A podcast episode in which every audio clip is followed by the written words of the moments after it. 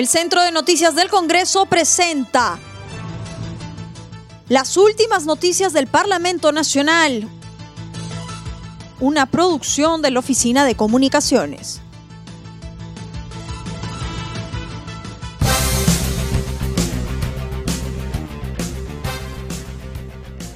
¿Cómo están amigos? Les saluda Rómulo Vargas. Hoy es jueves 13 de mayo del 2021 y estas son las principales noticias del Congreso de la República. Pleno declara de interés nacional el traslado de la sede del Ministerio de, Cultura al Cusco.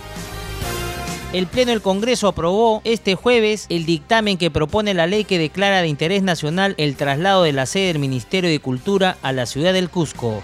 La decisión se tomó por mayoría, es decir, por 112 votos a favor y 3 abstenciones. Seguidamente la propuesta fue exonerada del trámite de la segunda votación, con lo que quedó expedita para ser enviada al Poder Ejecutivo para su eventual promulgación iniciarán investigación por jeringas vacías en vacunación contra la COVID-19.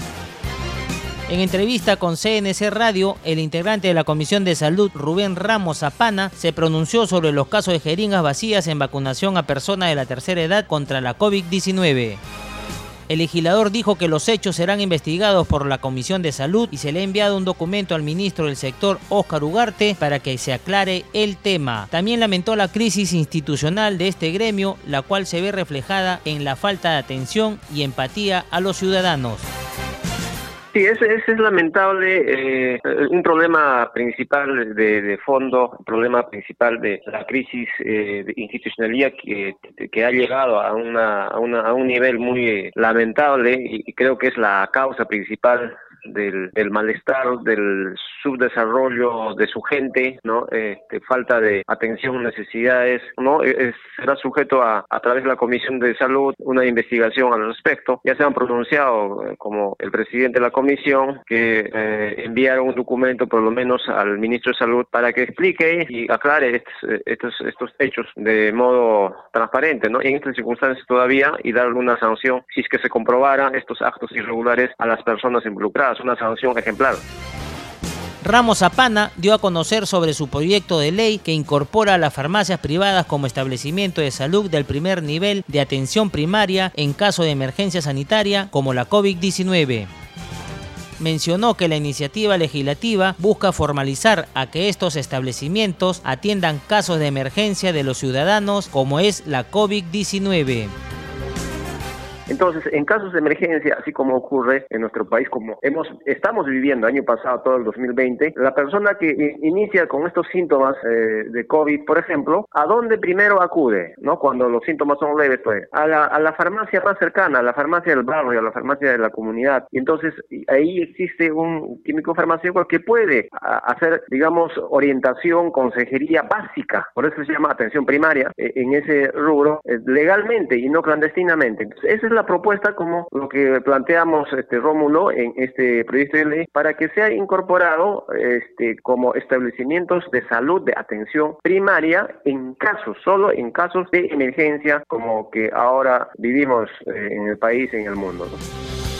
Dan a conocer los requisitos que deben contar los nuevos integrantes del Tribunal Constitucional. En enlace telefónico con el integrante de la Comisión Especial COVID-19, Jorge Pérez, se refirió a los casos de jeringas vacías en la vacunación contra el COVID-19.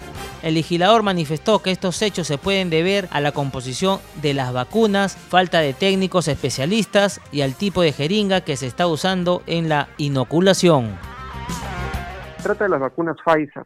Las vacunas Pfizer fueron adquiridos no como vacuna individual, sino como viales y dentro de esos viales existen seis dosis, cada una de 0.3 mililitros significa que cada vial trae 1.8 mililitros y un remanente adicional. Sin embargo, cuando tú aplicas la vacuna, la vacuna número 1, la vacuna número 2, número 3, número 4 y número 5, no habría problema. El tema está en que si no hay la técnica y no hay la jeringa especial con un volumen muerto casi nulo, definitivamente lo que vas a tener es que no vas a poder cargar la cesta jeringa. Y esa cesta jeringa, obviamente, cuando a ti te da a, a una enfermera, cuando le dan a un profesional de la salud, te dicen, ahí te estoy enviando todos los múltiplos de 6. Estoy enviando, por ejemplo, 100 viales, significa que son 600 vacunas. La situación está en que si ellos no aplican las 600 vacunas, obviamente se va a crear todo un proceso. Y a eso tú, si no tienes un, mecanismo de aplicación de esas vacunas, este, con las jeringuillas especiales, con las técnicas adecuadas, obviamente va a pasar lo que estamos viendo en este momento.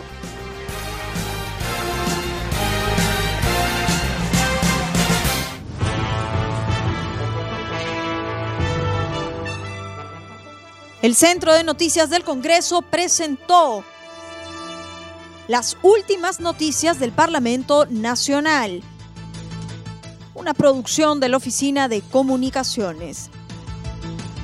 Los invitamos a visitar nuestras redes sociales y sitio web www.congreso.gov.pe.